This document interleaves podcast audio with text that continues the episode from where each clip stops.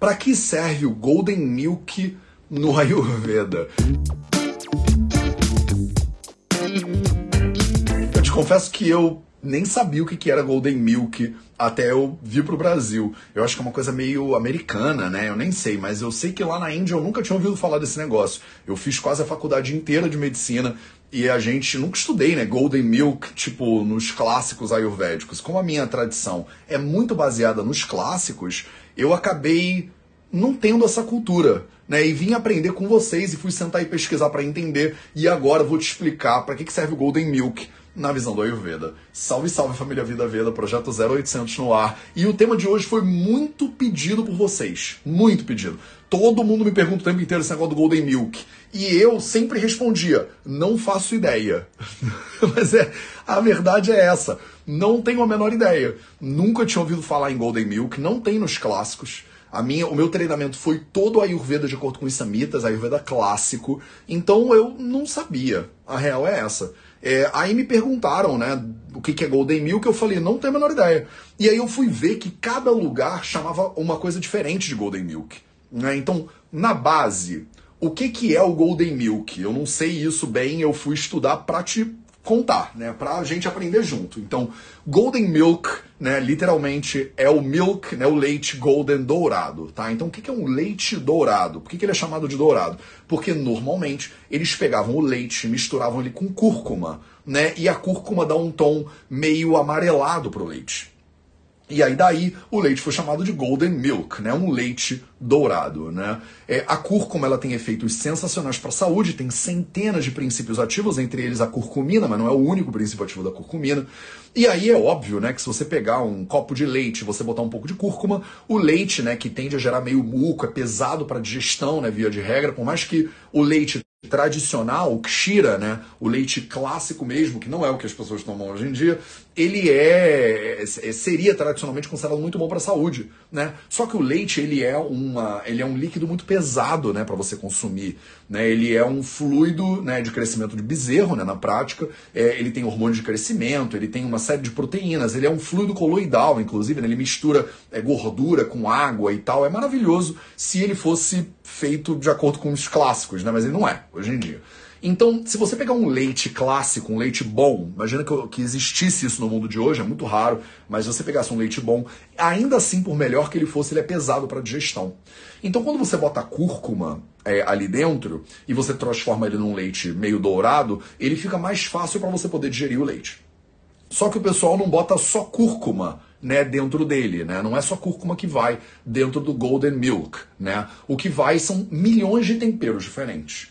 Mateus, existe uma receita fixa de Golden Milk? Não existe uma receita fixa de Golden Milk. Se você procurar, né, eu posso falar leite dourado em vez de Golden Milk, porque né, não sei porque a gente fala Golden Milk. Ele é um leite dourado, né? Porque se falar leite dourado, ninguém vai querer tomar esse negócio, né? Mas se for Golden Milk, parece que é uma coisa de ouro, né? Um leite de ouro, mas não é. Né? Ele é um leite com cúrcuma e outros temperos. Quais temperos? Depende. Tem milhões de fórmulas diferentes de Golden Milk, não tem um jeito certo de fazer isso. Isso não está prescrito nos clássicos ayurvédicos, inclusive. Não tem nenhum sloka que eu já tenha visto na minha vida. Não significa que isso não exista, mas eu nunca vi um sloka dizendo sobre Golden Milk, tá? O que tem é o leite, que é uma substância muito difícil de digerir, muito pesada para digestão, sendo acrescido de uma série de temperos que, por um lado, deixam o leite mais fácil de digerir, e por outro aumentam a sua biodisponibilidade. Porque como o leite é um fluido coloidal, um fluido coloidal significa que ele tem tanto gordura quanto água ali dentro, né? Quando você pega um tempero, por exemplo, a cúrcuma, a cúrcuma ela tem elementos ali na bio, micronutrientes que são é, lipossolúveis e ela tem micronutrientes que são hidrossolúveis. O que isso significa? Significa que os nutrientes da cúrcuma, que são centenas de nutrientes, alguns deles ficam é, mais disponíveis quando eles estão em meio aquoso. Tá? Você bota a cúrcuma dentro d'água e tem alguns desses fitonutrientes que vão ficar mais disponíveis para tua absorção graças à água. A água ajuda você a é, absorver alguns desses nutrientes. Esses nutrientes a gente chama de hidrossolúveis. Né? Eles são solúveis, eles se dispersam ali em hidro, né? na água. É, tem alguns nutrientes da cúrcuma, estou só dando o exemplo da cúrcuma, mas isso se aplica a todos os outros temperos que eu vou falar também, tá? Então tem alguns elementos da cúrcuma, alguns micronutrientes da cúrcuma que são lipossolúveis solúveis. Então eles se dissolvem, né? Eles ficam disponíveis em lipo, né? Lipo, né? Você não fala lipo. O que é lipo? Lipo é gordura, né? O leite, por ser um fluido coloidal, ele tem tanto gordura quanto água. Então, quando você bota a cúrcuma ali dentro, ele consegue deixar biodisponível o que é hidrossolúvel e o que é lipossolúvel. Olha que maravilha, né? Pode parecer para você uma maravilha. A cúrcuma e os temperos adicionados no leite dourado, eles deixam o leite mais leve para digestão, o que é bom para o leite, porque o leite é pesado, mucoso pra caramba, e ele, por outro lado, deixa os elementos, né, os micronutrientes desses temperos mais biodisponíveis. Então todo mundo ganha, né? Não é à toa que se faz, né, esse leite dourado por aí ele é uma mistura realmente muito poderosa, porque ele ajuda a pessoa a digerir melhor o leite, que seria difícil para digerir por um lado, e por outro lado torna mais biodisponíveis os elementos, é, os, os, micronutrientes desses temperinhos, que são ou hidrossolúveis ou lipossolúveis. É melhor para você consumir a cúrcuma em meio aquoso ou meio gorduroso do que só botar uma colher de cúrcuma né, na tua boca. Beleza. Então, para que, que serve né, o leite dourado na visão é, do Ayurveda? Se eu parar e botar uma lente ayurvédica para analisar essa mistura aí. Ele serve para o que eu acabei de falar agora. Ele serve como, vocês adoram essa palavra que eu vou falar agora, como um antídoto.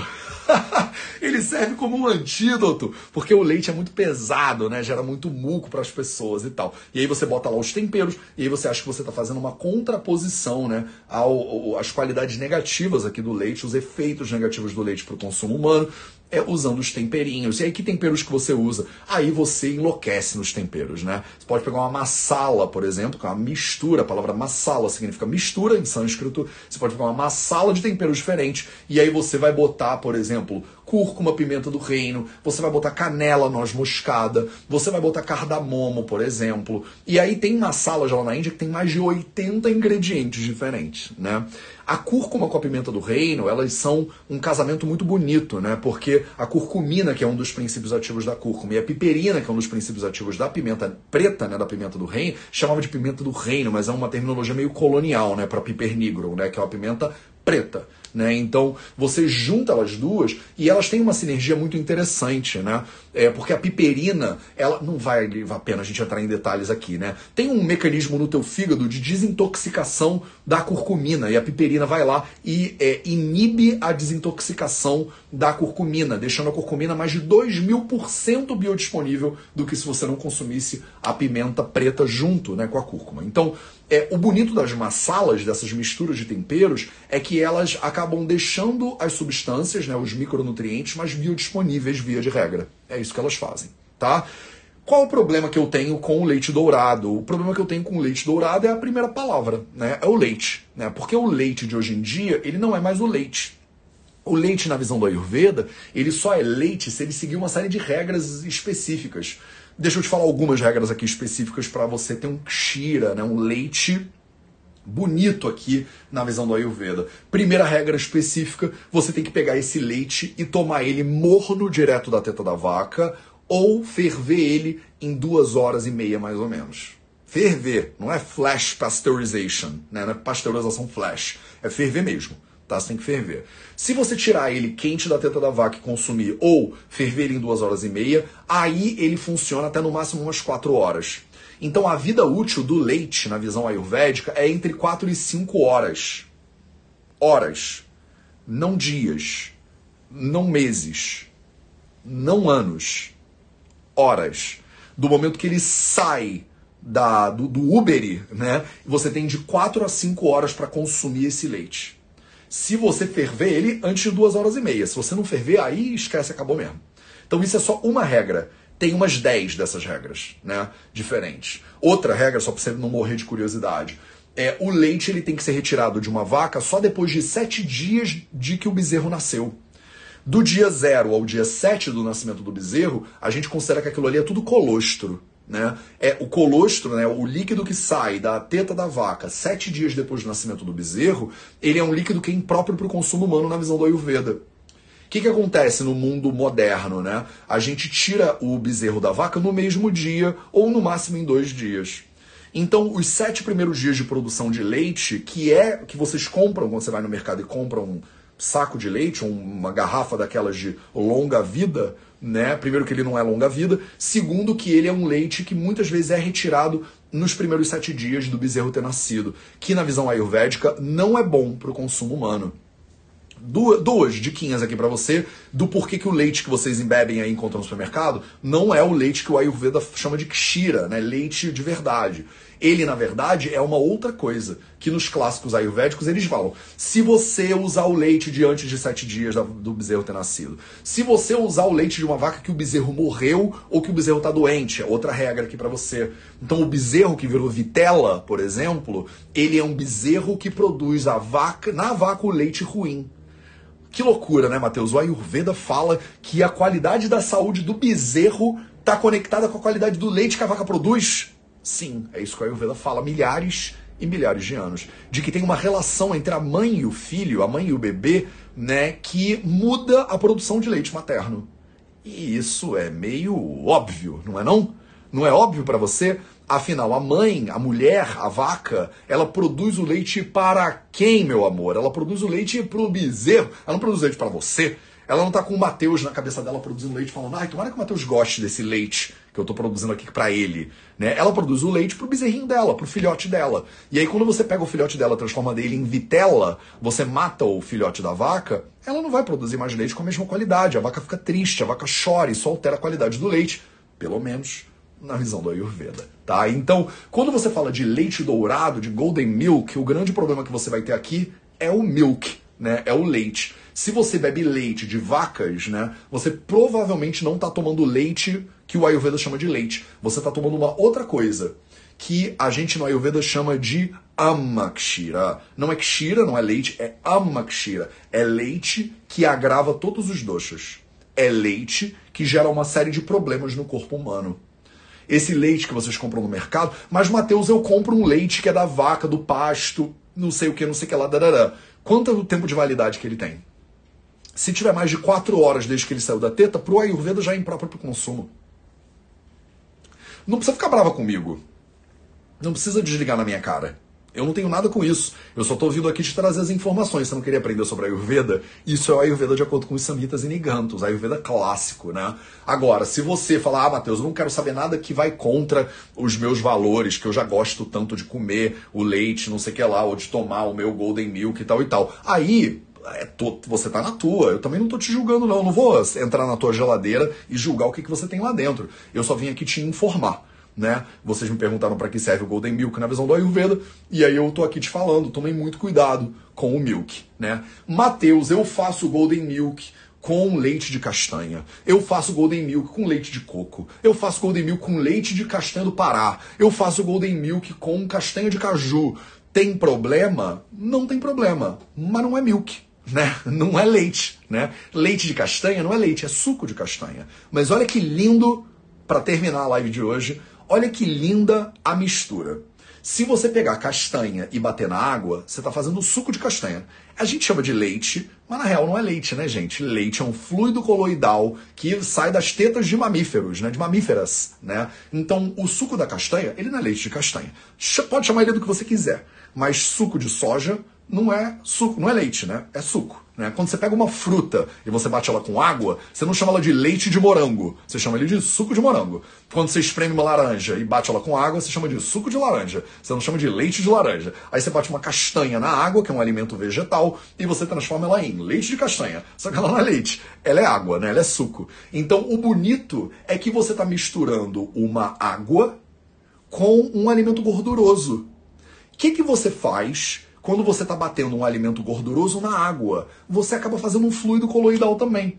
Você também acaba fazendo mais ou menos o que você tinha lá no leite, né? Que é um fluido, que é uma mistura de água com gordura. E aí o que, que acontece quando você faz um golden milk com leite vegetal, né? Ou com uma bebida vegetal, quando eles falam de maneira mais apropriada lá na terrinha. Em Portugal, eles não chamam de leite, eles chamam de bebida vegetal, né? Então a bebida vegetal, né, o leite vegetal, a, o suco de castanha, ele tem uma parte de água Lembra lá do início da live? Quando você colocar é, o tempero ali dentro, você vai ter elementos que são hidrossolúveis da cúrcuma, da pimenta do reino, da canela, do cardamomo, da noz moscada, que vão ficar biodisponíveis por causa da água, né, dentro do, do leite vegetal, ou do suco vegetal, ou da bebida vegetal. Só que você também tem uma parte de gordura ali, porque essas oleaginosas, que são os, na, os elementos vegetais que a gente normalmente usa para fazer o leite vegetal, a bebida vegetal ou o suco de castanha, né, eles têm uma parte gordurosa Então, os elementos que são lipossolúveis da cúrcuma também ficam melhor, mais biodisponíveis, graças ao, né, a essa parte gordurosa. Não achou genial? Eu não sei. Se você for nerd, você provavelmente achou maneiro o que eu acabei de falar. Se não, você achou que, sei lá, tô viajando na maionese. Mas, olha que interessante. Você faz o seu leite de castanha, de é, seja lá o que for, e chama de leite, chama do que você quiser, para mim não faz diferença. Mas só porque vocês às vezes entram nessas dúvidas. Mateus, você falou que o leite é problemático. E o leite de castanha? Você se confunde por causa da palavra leite. Mas a palavra leite, ela tá te levando para uma direção que tá equivocada. A gente diz assim, né? Tem uma frase muito bonitinha que diz: é, é, é, conhecimento é saber que tomate também é uma fruta. Conhecimento é saber que o tomate também é uma fruta. Sabedoria é não colocar tomate na tua salada de fruta. Entendeu? Conhecimento é saber, tomate também é fruta. Tem gente que não sabe que acha que tomate é um legume, mas não é, tomate é fruta. Né? Tomate é uma fruta no, no, na, em termos de botânica. Mas sabedoria é não colocar tomate na tua salada de fruta. Né? Porque tomate não tem nada a ver com salada de fruta, entendeu? Então, você pode chamar de leite do que você quiser, né? Leite de coco, leite de amêndoa. Mas entende que aquilo ali não é leite do jeito que uma vaca produz o leite. Porque senão a palavra tá te enganando, entendeu? Ele é mais para suco do que para leite, em termos de nutriente, proteína, de hormônio de crescimento e tal e tal. Mas ele tem sim um elemento de gordura e um elemento é, de água que é muito interessante para na hora que você bota os temperos ali dentro, eles tornarem os elementos, né, os micronutrientes daqueles temperos mais biodisponíveis para você consumir. Tá claro? Falei muito rápido, vou dar dois minutos para vocês tirarem dúvidas. Então manda aí. Matheus, essa live vai ficar salva? Vai, vai ficar salva. Fica sempre salva. Você pode assistir ela no YouTube, você pode assistir ela no Instagram do Vida Veda. Também Andréia da Costa, não se preocupa. É, faz leite de nuts, Cláudia Hinders falou. Exato, faz leite de nuts. É isso. Maravilhoso como sempre. Obrigado, Glaze. Tamo junto. Nenhuma dúvida, meus amores. Tá tudo claro. Claro como claro como água. Samantha, salva, please. Sempre fica salvo. Não se preocupa, tá? A gente vai publicar ela ao longo da semana. Claro como sol, Raquel Nandes. Maravilhoso. Matheus, e o queijo? Pela fermentação seria menos pior, Karine Fole? Não. Se você usa um produto que é estragado para produzir um outro produto, tudo que vem depois dele fica estragado. A gente chama isso em direito dos frutos da, da árvore envenenada. Né? Uma maçã produzida por uma árvore envenenada é uma maçã envenenada também. Então, se você pegar um leite podre, desses aí que não seguiu as regrinhas, e você fizer é, iogurte, creme, manteiga, ghee, inclusive ghee, inclusive ghee, inclusive ghee. vou repetir um pouquinho para ver se né, ele processa, né? Se você pegar um leite que é ruim, é um amakshira, um leite que agrava todos os doces, e você fizer queijo, creme, iogurte, manteiga, ghee, você também está produzindo queijo, creme, iogurte, manteiga, ghee, que não são bons, né? Que não são bons, tá bom? Se a vaca toma um monte de, por exemplo, coisas horrorosas, e essas coisas horrorosas, imagina antibiótico, remédio pra caramba, para prevenir né, ela gripar e aquelas coisas, para engordar mais rápido, para o fazendeiro poder vender ela melhor, ou hormônio que eles injetam para ela produzir mais leite, porque a vaca produz 45 litros de leite e o bezerro não precisa de 45 litros de leite, mas a vaca produz, uma vaca leiteira, aquela coisa toda, é tudo hormônio, né? A base de um bando de hormônio bizarro. Aí esses hormônios adivinha, eles são lipossolúveis muitas vezes. Eles garram na parte gordurosa da vaca. Aí a vaca produz o leite. Qual é a parte gordurosa da vaca? Do leite da vaca? Chama ghee. Né? O ghee é a gordura isolada do leite da vaca. Se você pegar os tóxicos que são lipossolúveis, não adianta, você vai extrair tudo que você quiser extrair, deixa só a gordura ali, só o ghee, e aquele ghee, ele vai estar tá todo poluído de um bando de coisa que é lipossolúvel potencialmente. É o mesmo problema que vocês têm quando vocês comem gordura de peixe. Né? Óleo de peixe, né? Ah, Matheus, eu tomo minha vitamina D e é óleo de peixe. Matheus, eu tomo ômega 3 e é óleo de peixe. Qual é o grande problema do óleo de peixe? É que o peixe mora no mar, o mar tá cheio de mercúrio, chumbo e um bando de metal pesado. Esses metais pesados, eles depositam, eles são lipossolúveis muitas vezes, depositam na, no, na parte, no tecido é, adiposo, no, na gordura do peixe. E aí quando você faz um óleo de gordura de peixe, um óleo de fígado de bacalhau, essas coisas, você está potencialmente, se ele não for bem processado e bem purificado, você potencialmente está comendo mercúrio, chumbo junto. Tá entendendo? E é o mesmo problema que você tem no ghee, muitas vezes. A vaca tá comendo, tá toda contaminada de mercúrio, de chumbo, de metal pesado, de antibiótico e tal e tal. E aí você acha que o ghee é super puro, mas você tá comendo um ghee todo contaminado também. Tá? É isso. Se você tiver um leite super puro, maravilhoso, que segue as regras dos samitas, primeiro que eu não sei, você mora em 1902 né? Porque hoje em dia tá difícil achar esse negócio. Ou se não, também não precisa, né? Você pode usar, Mateus, o que, que eu faço então se não puder usar o ghee? Usa azeite de oliva. Olha que maravilha. Você pega uma oliva, espreme ela, sai ali um azeite maravilhoso, cheio de fitonutrientes incríveis ali. Para que que tu vai pegar uma vaca e usar ela de intermediária para tua gordura, se você precisa muito de gordura? Tá claro? Esse foi o nosso 0800 desse momento que eu respondi para que, que serve o Golden Milk de acordo com a Ayurveda. Espero que tenha ficado claro para você. A gente volta, né? Eu tô o tempo inteiro aqui às 8 horas da manhã entrando para tirar suas dúvidas. Eu, inclusive, se você está assistindo isso no YouTube, eu sempre boto caixinha nos stories do Instagram. Segue lá no Instagram também. Deixa sua pergunta que eu venho aqui te responder. Se você tá no Instagram agora, manda essa live para outras pessoas. Quem sabe você não tem colegas, amigos e amigas aí que podem se beneficiar desse conteúdo. Esse foi o Projeto 0800 e a gente se vê no próximo.